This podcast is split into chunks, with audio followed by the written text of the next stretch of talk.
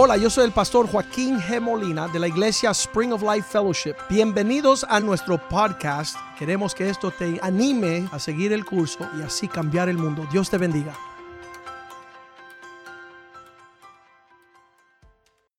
Padre, te doy gracias este día por tu amor.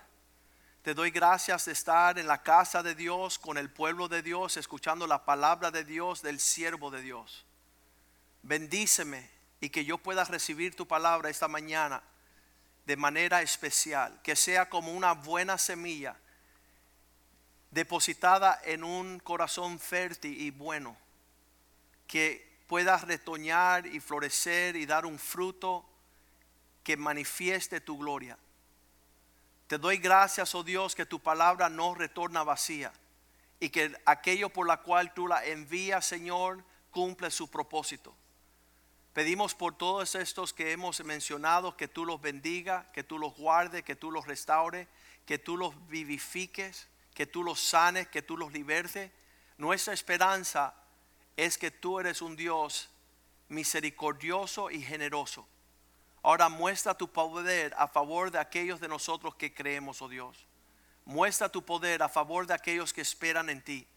Y causa, Señor, que tu palabra esta mañana sea el pan de vida que nutre nuestro espíritu, que alimente nuestra alma, que podamos, Señor, recibir de aquello que es lámpara a nuestros pies para no tropezar. Y causa que tu palabra, Señor, pueda ser una atmósfera de un espíritu que te agrada en ti en todo, para no pecar contra ti. Perdónanos nuestras murmuraciones, perdona nuestras quejas, nuestras tristezas, nuestros lamentos que nos causan dudar y faltarte a ti el respeto.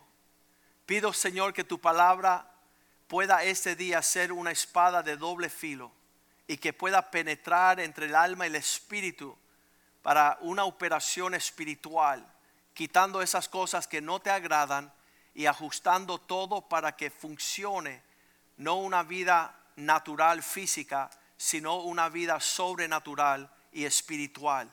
Te lo pedimos en el nombre de Jesús. Amén y amén. En lo que estaba yo los últimos dos días contemplando todo el desorden que hay sobre la faz de la tierra, veo allí las palabras una adoración torcida. Una adoración torcida significa que como no hemos visto plenamente lo que está sucediendo en la Biblia, pues hemos caído en la consecuencia de repetir la historia y ser las personas que están siendo despojadas de una bendición del cielo. Toda la expresión de una tiniebla sobre la tierra es la ausencia de una adoración que, que dice la palabra que, que sube, asciende al trono de Dios como un aroma agradable a Dios. Tu adoración a Dios es una ofrenda que tú le ofreces a Dios, que sube ante su trono, que agrada el corazón de Dios para despojar una bendición sobre tu vida de manera sobrenatural. El pueblo judío sabía que cuando ellos adoraban con excelencia, sus cosechas eran bendecidas por Dios habían mucho fruto. Habían canastas y canastas de grano y de provisión de la cosecha cuando Dios se agradaba de su pueblo por causa de la adoración.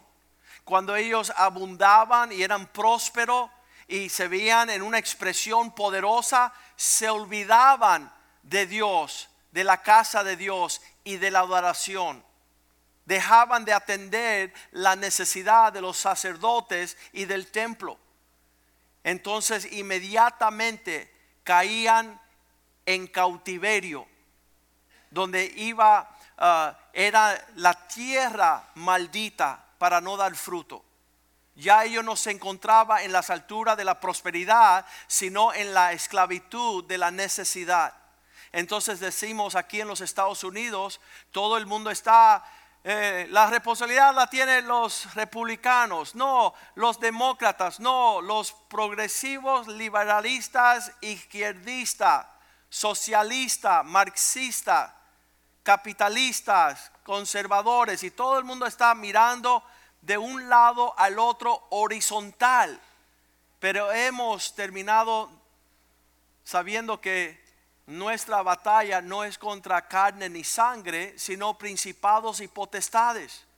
Que en vez de mirar horizontal lo que está sucediendo en las tinieblas tenebrosas de una esclavitud, de ser objetos despojados de la bendición, que levantemos nuestras miradas al cielo de donde viene nuestra provisión.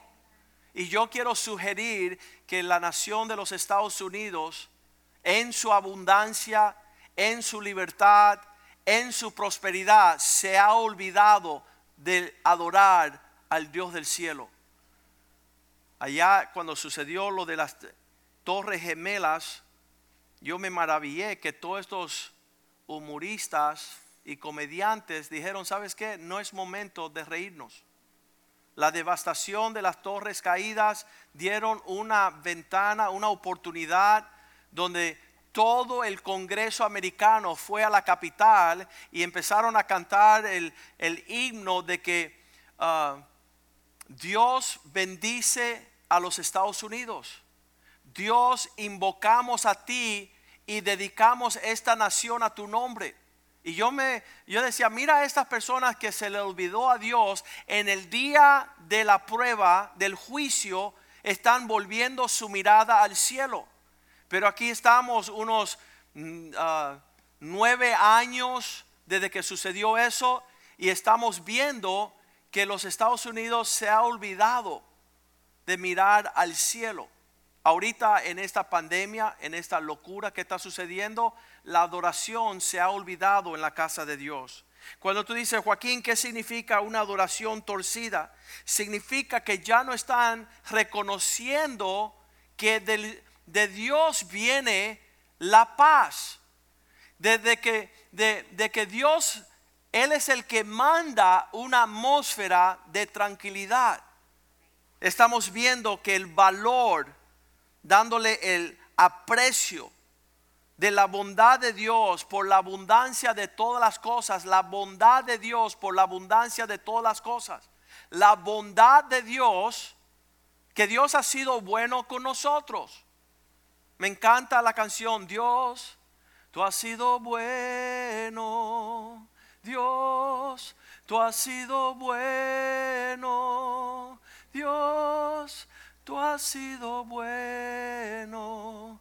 Bueno es Dios. ¿Te has olvidado de la bondad de Dios? ¿Estás mirando en otros ciclos, en otras áreas? Tratando de buscar un refrigerio y te olvidaste que de Él viene todas las cosas. Ahí dice, eh, la adoración es traer el valor, el peso de lo que vale tener Dios en tu vida y tú lo reconoces. Por su bondad y la abundancia de todas las cosas, tú celebras que tú andas bien con Dios. Esto no se trata de quién anda mal contigo, sino que tú andes bien con Dios. Tú dices, mi esposo, yo tengo problemas con mi esposo, sí, pero tu adoración, ¿dónde quedó? ¿Cómo va tu adoración? Así va tu matrimonio. Si tú no tienes una adoración a Dios, tú tienes un matrimonio pésimo. Si tú dices, no, mi esposa es el problema, ¿sí? ¿Y dónde está tu adoración? ¿Dónde está tu agradecimiento a Dios por la bondad y la abundancia de todas las cosas? ¿Sabes? Sería un martirio estar viviendo contigo. Porque tú eres un tóxico, tú eres un enfermo, tú eres un amargado. ¿Sabes por qué? Porque tu adoración no es dulce. Porque no hay paz en tu caminar con el Señor. Yo escribo aquí que la adoración es la celebración de caminar bien con Dios, el conectarte con el Altísimo. Tú siendo la persona que tienes una relación correcta con el Dios que te ama. Cuando tú andas en esa presencia y tú te das cuenta que Él te dio a su Hijo, que tú le estás reclamando a los que privan a ti lo que tú estás pidiendo. Tú no le estás dando a Dios lo que Él ha dictado, que es el peso del valor de su bondad sobre tu vida. Tú no tienes misericordia para brindarle a esa persona que te está desafiando tu fe y tu paciencia. Dice que la adoración es el tiempo que nosotros hemos determinado a un lado, hemos dedicado un tiempo donde el pueblo de Dios reconoce lo genuino de expresar su gratitud y adoración, acción de gracias. Entonces tú dices, Señor, yo voy a empezar a, a renumerar todo lo que tú has hecho por mí y yo te debo doblegar mi ser por la bondad que tú eres en mi vida. Qué lindo que me has dado la vista. Qué hermoso que puedo escuchar. Qué, qué hermoso que el corazón está latiendo. Qué hermoso que puedo caminar, puedo palpar, puedo abrazar, puedo comunicarme y hablar, puedo descansar, puedo reposar. Puedo señalar tantas expresiones de la bondad de Dios que causa de que yo le dé a Él toda la gloria, toda la honra, todo el poder, todo el dominio. Y Dios devuelve con creces en nuestra adoración la bendición. Como Dios iba a ser bueno con su pueblo, ellos le ofrecerían a Él lo mejor de sus vidas. Como Dios ha sido bueno con su pueblo, ellos en cambio miran para arriba verticalmente para ofrecer sus vidas en ese intercambio. Eso es lo que busca el Padre. Aquellos que le adoran en espíritu y verdad. Aquellos que desean vivir eh, en una expresión continua. Yo tengo un amigo que escribió una canción que decía, que mi vida sea una alabanza, que te alabe con cada es esa expresión de una conducta continua. Las palabras que yo hablo, los gestos que yo tengo, todo estoy agradeciéndole a Dios por todo lo que Él derrama sobre mi vida. Eso es adoración. Eso es lo que los pueblos ateos no reconocen. Escriben, este Karl Marx escribió un libro diciendo, ¿sabes qué? Voten a Dios de la sociedad. Voten a la iglesia, voten la adoración, voten todo lo que tenga que ver con fe. Ese, hombre es un demonio. Y esa, ese poder, esa potestad quiere invadir tu hogar. A menos que exista un hombre, esposo, papá, una mujer, esposa, mamá, unos hijos, que, que su vida sea una adoración. Sabes, si tú no tienes la expresión de adoración, puede ser que tú te encuentres fuera de la bendición del Señor. Vamos a leerlos allí en ah, Deuteronomio 28, versículo 47. Mira lo que Dios le dice que es el problema de las naciones. Él dice, por cuanto como razón de que no serviste a tu Dios con alegría. ¿Y, y, tengo que servirle con alegría? Por la, con gozo de corazón, por la abundancia de todas las cosas. Yo, yo no, yo no sé si tú puedes apreciar todo lo que Dios... Mira, ese, ese fue el inicio, ya lo habíamos dicho. Su hijo en una cruz para salvación de tu alma. Romanos 8:32 dice, y junto con él, el que no escatimó ni a su propio hijo, sino que lo entregó por todos nosotros, ¿cómo no nos dará también con él, el hijo, todas las cosas? Dios en el Hijo dijo, ¿sabes qué? Voy a dar el Hijo para su salvación del alma. Pero junto con Él, como no escatimé a mi Hijo, también te voy a dar todas las cosas gratuitamente. Tú no hiciste nada por Cristo morir en la cruz por ti. Y entonces el Dios que te amó y lo entregó por todos nosotros, también juntamente dice, juntamente con Él nos dará también todas las cosas. ¿Sabes lo que significa toda en el, en- el griego? Toda. Todo lo que tú necesitas está en esa relación de adoración. ¿Sabes lo que falta? Es que igual que Caín, en Génesis capítulo 4, Dios le dice a Caín, ven y tráeme lo mejor. A ver, ven y tráeme lo mejor. Y Caín no le trajo lo mejor, le trajo las sobras. Si me sobra tiempo, si me sobra dinero, si tengo, te, te voy a adorar. Y dice que su ofrenda no fue aceptado y su semblante cayó. Y él le dice, mira Caín, ofréceme lo bueno para que veas lo que pasa. Pero él sí aceptó la ofrenda de la adoración de Abel. Dice que le fue agradable a Dios lo que Abel le había ofrecido. volviendo a Deuteronomio 28, versículo 47, el problema con las naciones es que no sirvieron a Dios con alegría y con gozo. Gozo que tengo yo. El mundo no te lo dio. Y como no te lo dio, no te lo puede quitar.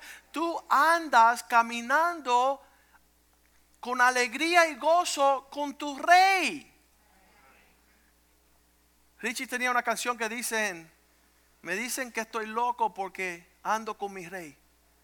Sí, te van a decir una manera de todas las cosas, pero que tu adoración sea un aroma agradable a Él.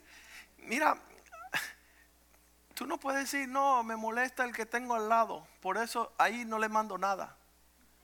Tú eres el perjudicado. Dios está esperando de parte tuya una adoración así agradable a Él que muestra algo genuino, de que brote de tu corazón un aprecio. Nosotros hemos tenido a lo largo de nuestro ministerio personas que dicen, a ver, ¿cuánto gané? Mil dólares, le doy cien a Dios. Dice, mira, matemática. Y le digo, papo, el día que te enamoras no hay matemática. Cuando yo me enamoré de Ibe, todo le vino por encima todo le vino por encima. ¿Sabes qué? Yo no estaba diciendo, hoy te di una flor, mañana te di un perfume. Yo no estoy en esa con, con, con quien tú estás enamorado. Tú no estás en matemática. Tú derrocha todo lo que tiene y es manifiesto lo que hay en tu corazón. Pastor, este año le di el 9.9 a Dios. Miserable. Porque Dios te lo dio todo hijo de tu abuela. Señor, que mi corazón funcione, que mi corazón se desborde hacia aquel que todo me lo dio antes que yo lo reconociera. Y si no está funcionando este corazón en esa dirección, no espere esta dirección. Si yo estoy limitando las ventanas de los cielos sobre mi hogar. No espere la expresión de el paraíso de Dios en tu hogar. Dale gracias a Dios que el diablo no está alimentándose y comiendo de tus descendientes. Porque decía, eh, Richie, fuiste tú que me decía, el diablo come lo suyo. El diablo se come los de él. Él nunca dice, ay, qué bueno, me hiciste bien, te dejo ir libre. No, Después que tú lo sirvas a Él en tu miseria, Él te come. Él come los de Él. Versículo 48, por, la, por el gozo, la alegría de corazón, por la abundancia. Si no lo haces en una expresión de adoración, servirás por tanto a tus enemigos. Contra ellos enviará Dios contra ti y vas a experimentar hambre, sed, desnudez, falta de todas las cosas. Y Él pondrá yugo de hierro sobre tu cuello para que Él lo sirvas bien. Tú quieres servir bien, no quieres servir a Dios bien. Vas a servir los demonios bien. Ahí se te va todo. Entonces le digo a los Estados Unidos, al presidente Trump, olvídate de que tú hagas los Estados Unidos great again, haz los Estados Unidos worship again. Haz los Estados Unidos mirar al cielo y andar como Dios ha deseado esta nación. Al Congreso no, es una expresión de lo que van a hacer ustedes ni lo que van a hacer los demás. ¿Quién adorará a Dios? ¿Quién es que va a tomar este paso de decir yo y mi casa vamos a adorar a Dios? En, dos segundos tú empiezas a cantarle a Dios y Él dice, donde están dos o más reunidos en mi nombre, yo estaré allí. Y no hay demonio que pueda estar allí. Y no, no, hay oscuridad, y no hay tinieblas, y no hay maldición. Dios nos quiere dar todas las cosas para disfrutar en abundancia su bondad, pero para que le servimos, para que le adoremos, para que le apreciemos, que le demos valor, que le demos importancia. Dice como aquel perro que lame la mano de su amo. Eso es lo que significa adorar. Es la palabra procuneos, es, es cuántas veces te pasa la lengua el, la mascota, tu perrito, diciendo te amo, te quiero, te adoro, no puedo vivir sin ti, por favor sácame a orinar afuera. Eso es lo que dice un perro, porque sin ti no sé vivir, sin ti no sé andar. Y la arrogancia es pensar que le vamos a ofrecer a Dios cualquier cosa. Sabes, allá en Levítico capítulo 10, versículo 1, los hijos de Aarón, imagínate tú ser el pastor principal. Y a la hora de que tus hijos tengan que venir a adorar, como tú no le enseñaste bien, ellos levantan cualquier fuego extraño. Dice Nadab y Abiú, hijos de Aarón, el hermano de Moisés, tomaron cada uno incensarios ¿Dónde van tus hijos a ofrecer su humo? Si no es a la casa de Dios es porque no tienen un papá que lo ha hecho. Si no están siendo consumidos en la presencia de Dios es porque nunca han visto un papá darle a Dios lo que es de él. Ah, ah, dice Nadab y Abayú, sus incensarios, ellos pusieron en sus incensarios un fuego extraño sobre el cual pusieron incenso y ofrecieron delante de Dios fuego extraño. ¿Qué es un fuego extraño? Algo que Dios nunca le había mandado. Esta semana fui a la casa de mi sobrino, tiene 18 años. Y yo estuve ahí el día anterior cuando él llegó a la casa y le dijo a papá, papá, tú no sabes qué. Fui a la esquina, me dieron un trabajo, voy a trabajar hasta enero. Y yo vi el rostro de su papá y yo sabía que eso no es lo que quería el papá. Él pensaba que era gran logro, pero él nunca le pidió al papá, ¿qué es lo que tú quieres que yo haga? Eso es fuego extraño. Dios no te mandó ir a buscar trabajo hasta seis meses de ahora. Dios te mandó decirle a tu papá, ¿qué es lo que tú quieres que yo haga? Eso es la muestra de la vida que Dios quiere que tú vivas. Una vida donde tú no te mandas a ti mismo. El día que tú te mandas a ti mismo, tú estás levantando fuego extraño al trono de Dios. ¿Qué fue la respuesta de Dios de estos jóvenes ir a ofrecer algo que Dios no le mandó? Versículo 2. Salió de Dios un fuego y lo extirpó. ¿Y por qué le estaban ofreciendo incienso al Señor? Sí, pero no le había mandado que le ofreciera ese incienso. Era fuego extraño. Y salió fuego delante de Dios y los quemó y murieron delante de Dios. Y Dios dice, si no me adoran bien, la consecuencia es muerte. Si no queremos morir, entonces adoremos bien.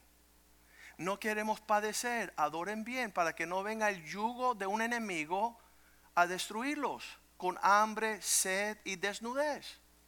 Todo el tiempo en la palabra estamos viendo cómo fue la adoración del pueblo, así fue la recompensa. Cuando ellos adoraban bien, por eso David bailaba en la presencia de Dios. Él decía, si yo ando bien delante de Dios, Dios abre y expande mi reino. Dios me provee, me defiende, me prospera. Y si no le adoro bien, sale fuego del cielo. Dios es celoso en estos asuntos. Estamos viendo aquí que en ese momento sale Aarón a pedirle cuentas a Dios, versículo 3, y Moisés le dijo a Aarón, esto es lo que Dios ha dicho en los que a mí se acercan, me van a tratar especial, se santificarán en presencia de todo el pueblo para que yo sea glorificado. Y Aarón se quedó quieto. Mis hijos salieron a hacer lo indebido, hubo una consecuencia, hubo un resultado de su actitud. Y Aarón iba, ¿y por qué hiciste esto? Cállate la boca, papo. Porque Dios dijo que tenemos que adorarle de manera precisa, exacta. Muchas personas temen llegar a la casa de Dios. Temen venir aquí porque hay consecuencias severas de tener una actitud sin cuidado. Tú no puedes llegar a la casa de Dios y, y ofrecer cosas dañadas, actitudes dañadas, gestos súper torcidos. Dios es celoso. Dios es celoso. Yo le dije a mis hijos toda la vida, mira, con Dios no se juega. Acérquense a Dios con mucha reverencia, con, con una actitud sagrada, no, no, por el pastor, no por la iglesia, por Dios. No por los ministros, no por eh, la, eh, la ceremonia o las tradiciones, no, por Dios. Que Dios sea una, una situación um, temerosa. Primera de Samuel se- eh, 2, capítulo 2, versículo 12. Los hijos de Eli, el sumo sacerdote, ya vimos los hijos de Aarón, sufrieron casualidad, pérdida. Ahora vienen los hijos de Eli y Dios le dice lo mismo. Los hijos de Eli eran hombres impíos. ¿Qué significa impío? No tenían conocimiento del Señor. ¿Cómo van a vivir en una casa con un hombre y no conocer los mandamientos del Señor? No tener conocimiento, qué es lo que Dios agrada, qué es lo que Dios no agrada. ¿Cómo vamos? Si, si seríamos un, un pueblo con dioses falsos, no tendría problema, porque tienen ojos mas no ven, oídos tienen mas no escuchan. Pero Dios ve y Dios escucha y Dios renumera en base de nuestra actitud. Realmente yo, yo no sé ni cómo impartir este entendimiento de que cómo sale tu adoración, así será tu futuro. ¿Cómo tú rige? um, eh, y esa es la cuestión. Tuvimos una pareja que vino a visitar por primera vez hoy a la iglesia. Y, ellos allá afuera son bien reconocidos en la comunidad con el alboroto, con el, el grito por los republicanos, por Trump y todo eso. Y aquí en la presencia de Dios estaban llorando todo el tiempo. Porque se dieron cuenta que esto no es del salto ni del grito, se trata de que Dios está viendo el corazón. Y conforme está el corazón, Dios renumera en la tierra. Yo no puedo cruzar la calle y gritar, "¡Ah! ¡Ah! protesta, y estar lejos de una adoración genuina delante de Dios. La tierra tiene que tomar la gloria de aquellos que adoran en esa tierra. En, la, en el país de Haití, ellos han decidido servir al demonio y dedicaron todo el país a Satanás y ahí no crece nada. La palabra famosa española es nada, pero nosotros le decimos nada. Ahí no hay nada, ni el, da, ni el de, ni la nada. Se fue todo. Entonces tú quieres que en tu casa exista la paz, exista el gozo, exista la obediencia, exista la bendición, la prosperidad, eh, toda la manifestación. ¿Y la adoración dónde está? Ausente. Ahí no hay adoración. Ahí, ahí no hay una prioridad de darle a Dios lo que es de Él. Lo que es de Él. Y Dios quiere que tú abras tu corazón. En la familia esta de, de, de- de Elí, los hijos impíos no tenían conocimiento de cómo adorar a Dios. Y entonces ellos andaban haciendo las mil y unas. Ellos robaban. Versículo 13 dice que ellos robaban de las porciones que se le estaban ofreciendo a Dios. Mientras la, carne se cocía trayendo en sus manos un garfio de tres dientes, ellos le metían el diente a todas las ofrendas de Dios. Ellos estaban ministrando allá en el altar cosas, dice el versículo 15, que las personas que traían a ofrecer adoración, la grosura de sus sacrificios, venían al criado del sacerdote y decía el que sacrificaba, da carne que asar para el sacerdote, pero porque no tomara del- de ti carne cocida, sino cruda. Entonces dice ahí que ellos le sacaban la porción de lo que ofrecían. Versículo 17 dice que el pecado de los hijos de Elí era tan torcido que las personas empezaron a menospreciar la adoración. Si la adoración suya no es atractiva a los demás, ¿qué es lo que tú estás haciendo? Si lo que tú le estás ofreciendo a Dios no mueve a nadie, entonces no estás haciendo mucho. Las personas se llenan la boca con decir, mira, yo este año, yo este año, yo este año, yo este año, yo este año. Oye, mister, dinos lo que tú dispara en la dirección de Dios. ¿Qué es lo que tú estás mostrando de todo lo que Dios hace? Debe ser más glorioso tu agradecimiento que tu recibimiento. Mejor dar que recibir. Si Dios te da un montón, ¿dónde está tu adoración? ¿Dónde está la muestra de que tú agradeces a Dios?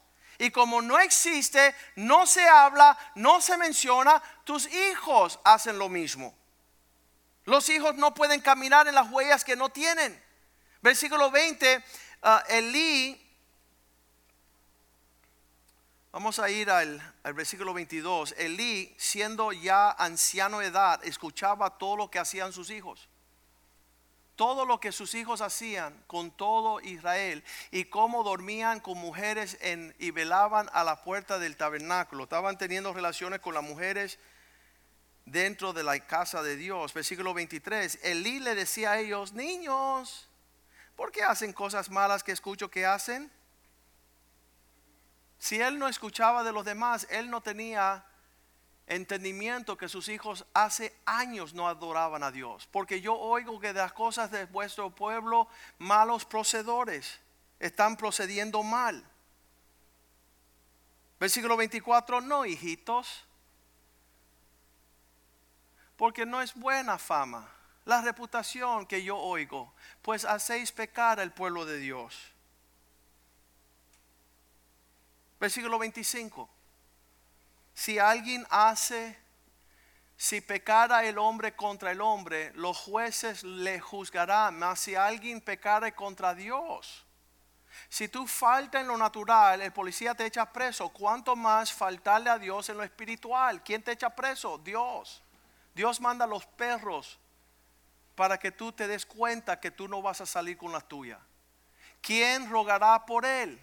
Pero ellos no oyeron la voz de su padre porque Jehová había resuelto hacerlos morir. Dios endureció el corazón de esta familia para que no adoraran a Dios. Ya Dios tenía planes para terminar con su pecado. Malaquías capítulo 1, versículo 7.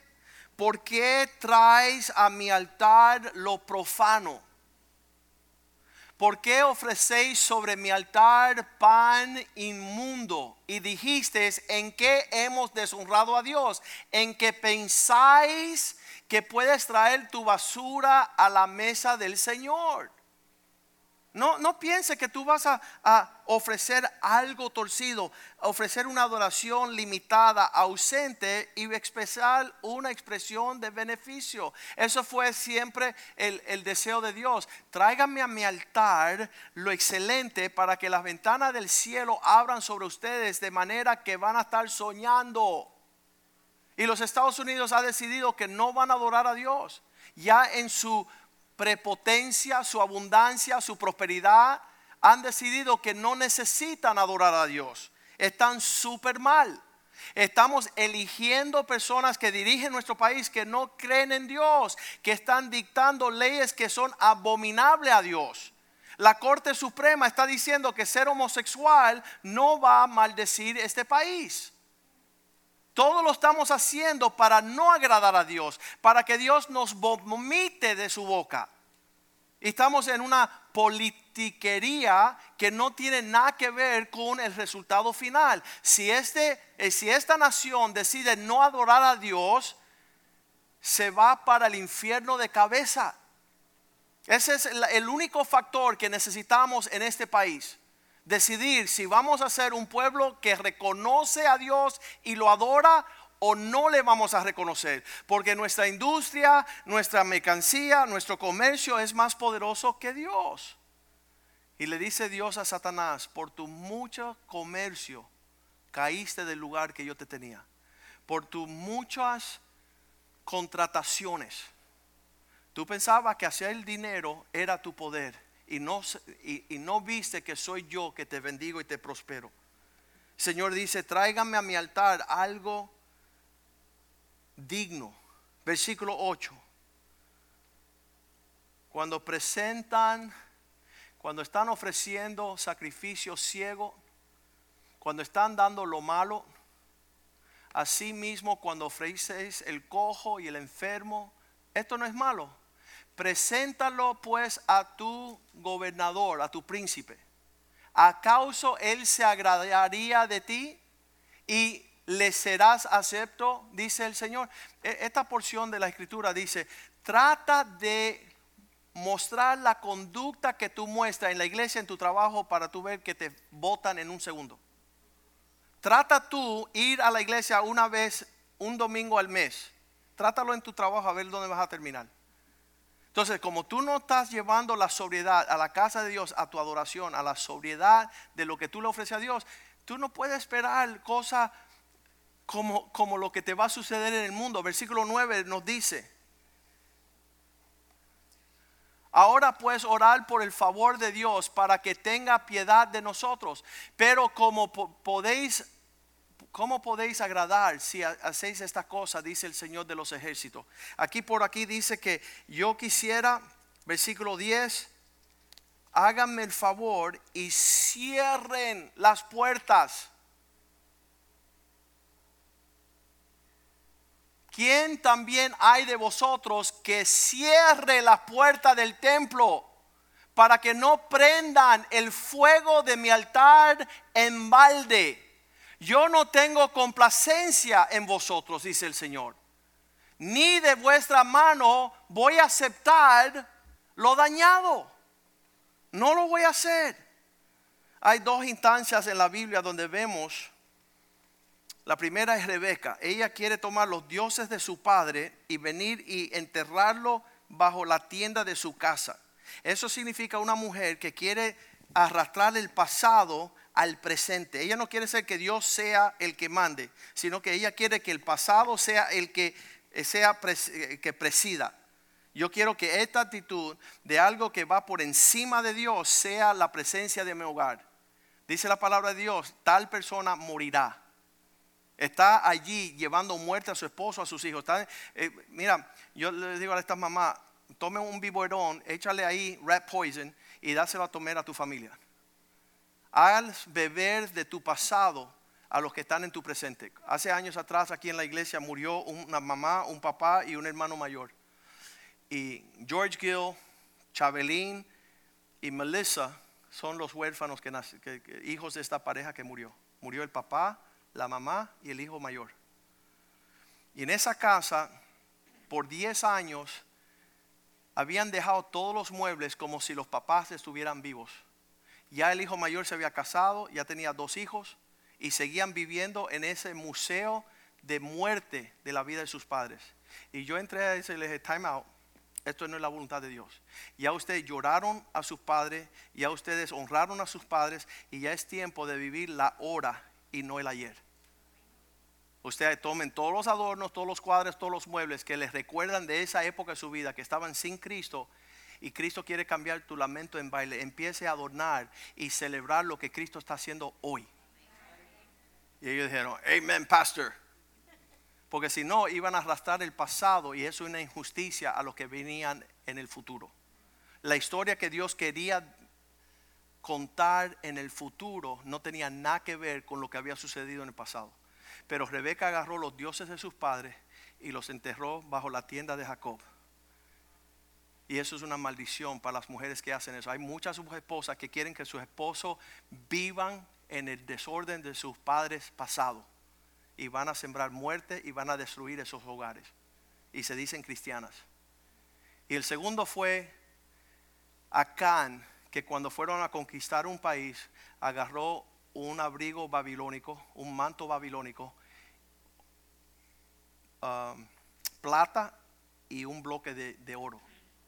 Y él lo escondió bajo su tienda. Y él pensaba que su prosperidad y su bendición era en su conquista y no en el Dios del cielo. Y cuando tú piensas que tu prosperidad proviene de otro lugar, tú maldices tu propio tinaja. Tú maldices tu porvenir, tú maldices a tus hijos porque no es la provisión de lo horizontal, sino la bendición de lo vertical. Que ellos vean en ti uno que rinde sus dioses falsos y diga, Señor, tú eres mi esperanza, tú eres mi alegría, tú eres mi prosperidad, tú eres el que levanta mi cabeza. Y si no estamos trayendo esa presencia a nuestro hogar y pensamos que es el manto babilónico, y pensamos que es la plata, pensamos que es el pedazo de oro que te va a prosperar y te va a dar la seguridad y la esperanza del futuro, tú maldice a los tuyos. Dice en jueces capítulo 7 que Dios empezó a llamar tribu por tribu, familia por familia, hombre por hombre, hijo por hijo, hasta identificar ese hombre y degollarlo en frente a todos. En una consecuencia de un hombre que había torcido su adoración a otro lugar y en otro rumbo. Yo digo, Señor, ten misericordia de nosotros. Que nuestros hijos sepan que nosotros a ti te adoramos en espíritu y verdad y tú eres la fuente de nuestra provisión. Jueces 7, versículo 24, cuando Josué y todo Israel tomó a Can, hijo de Serat.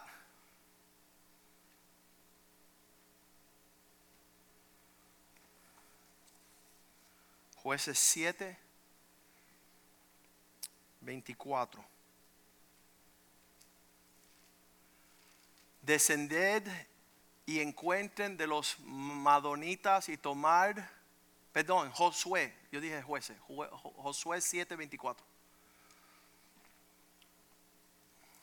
Estamos otro, ahí está. Entonces Josué y todo Israel con él tomaron a Acán, hijo de Será, el dinero, el manto babilónico y el lingote de oro. Sus hijos, sus hijas, sus bueyes, sus asnos, sus ovejas y su tienda y todo cuanto tenía y lo llevaron todo al valle de las lágrimas es un día triste para la familia que decide torcer su adoración. Cuando lo llevaron a este valle de las lágrimas, versículo 25, Josué le dijo, ¿por qué nos has turbado?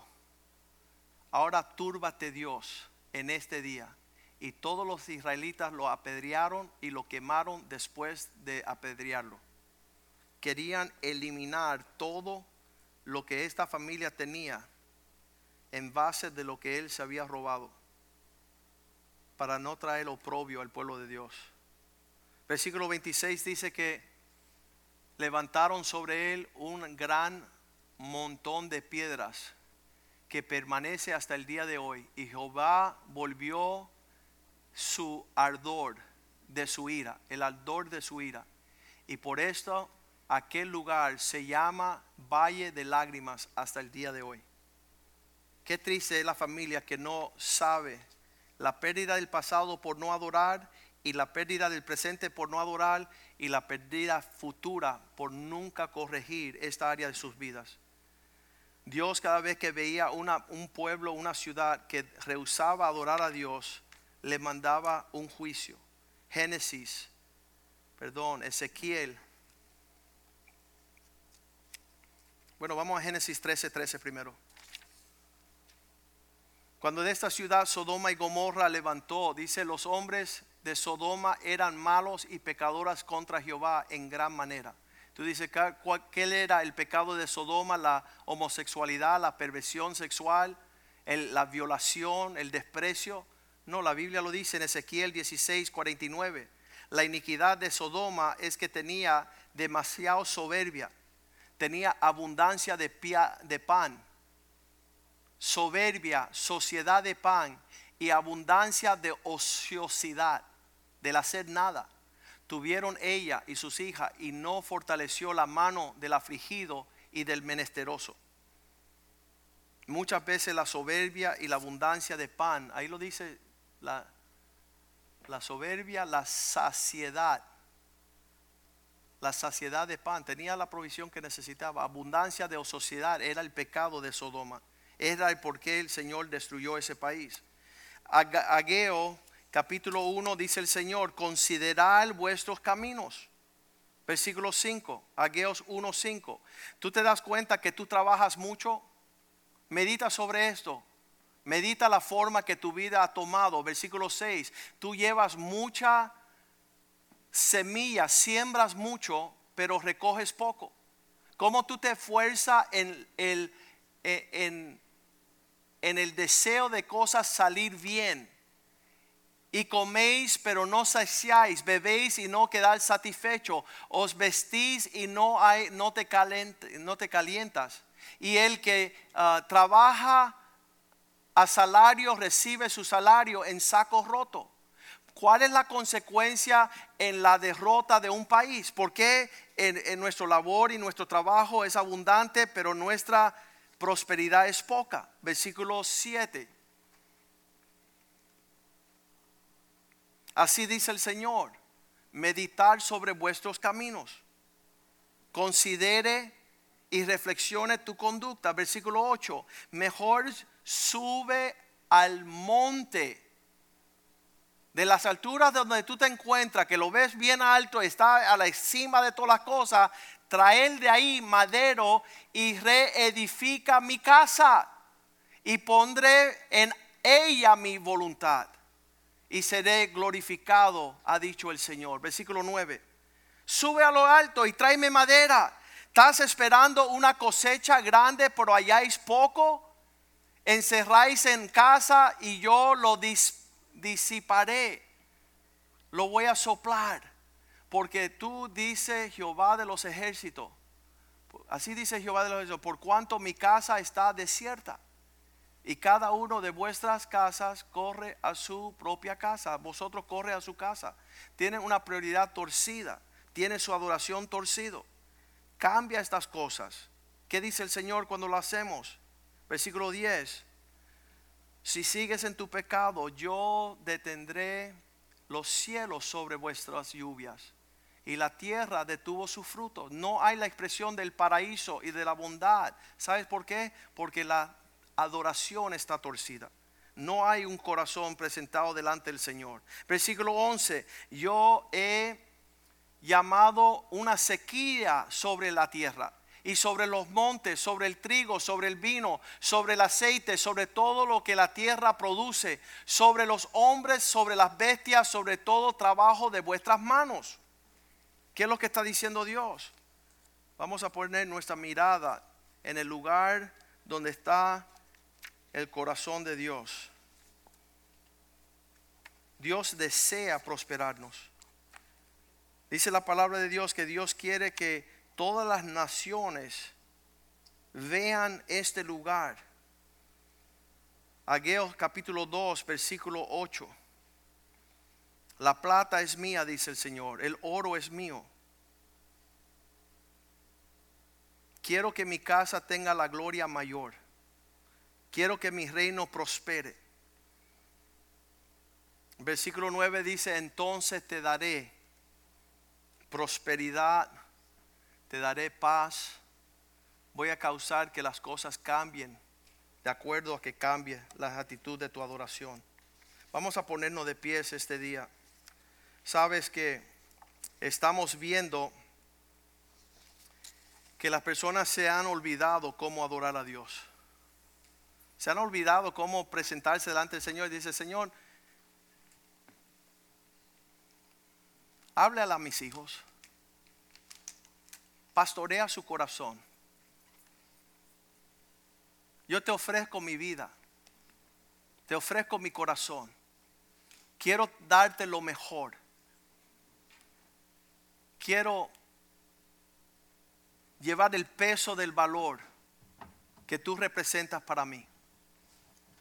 Quiero que esto cubre mi hogar. Cubra mi matrimonio. El corazón de mi esposa esté en paz. No quiero doblegar mi voluntad a este mundo. Este mundo no tiene nada, no tiene fe, no tiene esperanza, no tiene a Dios. Y yo quiero levantar mi voz a lo alto. No es un grito que yo dé, no es por la fuerza de mi voluntad, sino es que tú tengas misericordia de mí. Que tú visites mi casa. Que nuestra casa te adore a ti por encima de todos los dioses y los ídolos. Nada tiene el provenir, el porvenir ni la paz de mi hogar que tu presencia. Señor, descubre aquello por lo cual nosotros estamos poniendo delante de ti aquello que es un oprobio delante de tus narices, aquello que es un aroma que no te agrada a ti, Señor. Quita, Señor, la pestilencia de nuestro hogar. Quita, Señor, los pensamientos torcidos. Quita en el corazón terco. Quita un corazón duro y danos un corazón de carne. Suavízanos con tu presencia, oh Espíritu de Dios. Trae sobre nosotros la prosperidad que viene del cielo no la prosperidad de nuestro esfuerzo y nuestro sudor. Que eso no sea un fuego extraño en la presencia de Dios. Que nuestros hijos caminen como nosotros caminemos y que esa conducta sea agradable a Dios. La Biblia dice que en la vida de Daniel, la única forma que lo pudieran hacer tropezar es levantando una ley en contra de su adoración. Ellos decían, la única forma que podamos entorpecer la vida de este hombre es poner una ley que estorbe su adoración. Y eso es lo que quiere Satanás. Quiere levantar altares a fuentes de adoración, atención y prioridades que no sean el altar de Dios. Y ahí tú te hincas a adorar el tiempo. Ahí tú te dedicas a adorar a, estos, a estas expresiones donde tú dices a tus hijos, esta es mi prosperidad. Esta es mi paz. Esto es lo que me guarda. Este guarda mi entrada y mi salida. Y no es Dios. Y tú estás interponiendo algo delante de Dios. Y delante de las narices de Dios es una abominación. Este país le ha tornado su espalda a Dios. Ha decidido que el dinero es poderoso, que los negocios es poderoso, que el entretenimiento es poderoso, que los deportes son poderosos. Y Dios ha detenido todos los dioses de esta tierra para establecer que Él es el único verdadero Dios. Y nos da una última oportunidad de tornar nuestro rostro a las alturas. Que nosotros nos paremos en una forma vertical, dándole a Dios lo mejor de nuestra esposa. Si, si, tú eres una esposa, dale lo mejor de tu adoración al Dios, porque esa presencia va a contaminar el corazón de tus hijos. Si tú eres un esposo, dale lo mejor que tú tienes a Dios, porque eso va a contagiar a tus hijos. Rápidamente en un hogar se dispone, dónde yo paso mi tiempo, dónde paso mi conversación, dónde paso mi alabanza y ahí ese es tu Dios. Y Satanás quiere que tú dobles rodillas para que venga un juicio sobre tu casa. Que tú te cubras con un manto babilónico. Que tú tengas un pedazo de oro. Que tú busques la plata como tu refrigerio y tu refugio. Y será la tristeza de tus generaciones. Padre, yo te pido en el nombre de Jesús que tú sanes nuestro corazón, porque de ahí mana todos los asuntos de esta vida. Hemos visto en Caín y Abel, hemos visto, Señor, en la adoración de Abraham, en la adoración de, de los hijos de Aarón, la oración, la adoración de Moisés. Señor, dejemos estar señalando horizontalmente el por qué no tenemos gozo y paz y la presencia tuya. No es responsabilidad de aquellos que están a nuestro lado, sino que nuestra mirada tiene que levantarse a los altos, al Dios de donde proviene toda cosa buena y toda dádiva perfecta. Pido que tú sanes nuestro corazón. Pido que tú sanes nuestra tierra. Que el gobernador de la Florida el alcalde de la ciudad, los políticos, los comisionados no busquen una salida a la situación presente que no sea levantar los ojos a los cielos, arrepentirse y buscar la bondad de aquel Dios que lo dio todo por nosotros. Cúbrenos con tu presencia, te lo pido en el nombre de Jesús. Espíritu Santo, ministre y da convicción para que tornemos nuestros caminos como hijo el hijo pródigo volvió en sí. En un instante Dios permitió que él volviera en sí. Conocemos lo que no está en sí, Dios. Conocemos cuando estamos turbados y caóticamente confundidos. Permite nuestro corazón volver en sí en una adoración genuina, auténtica, de una celebración consistente de apreciar quién tú eres en nuestra vida. Y esto te lo pedimos en el dulce y poderoso nombre de Jesús. Y el pueblo de Dios dice, amén, amén y amén. Salúdense unos a otros en el amor del Señor.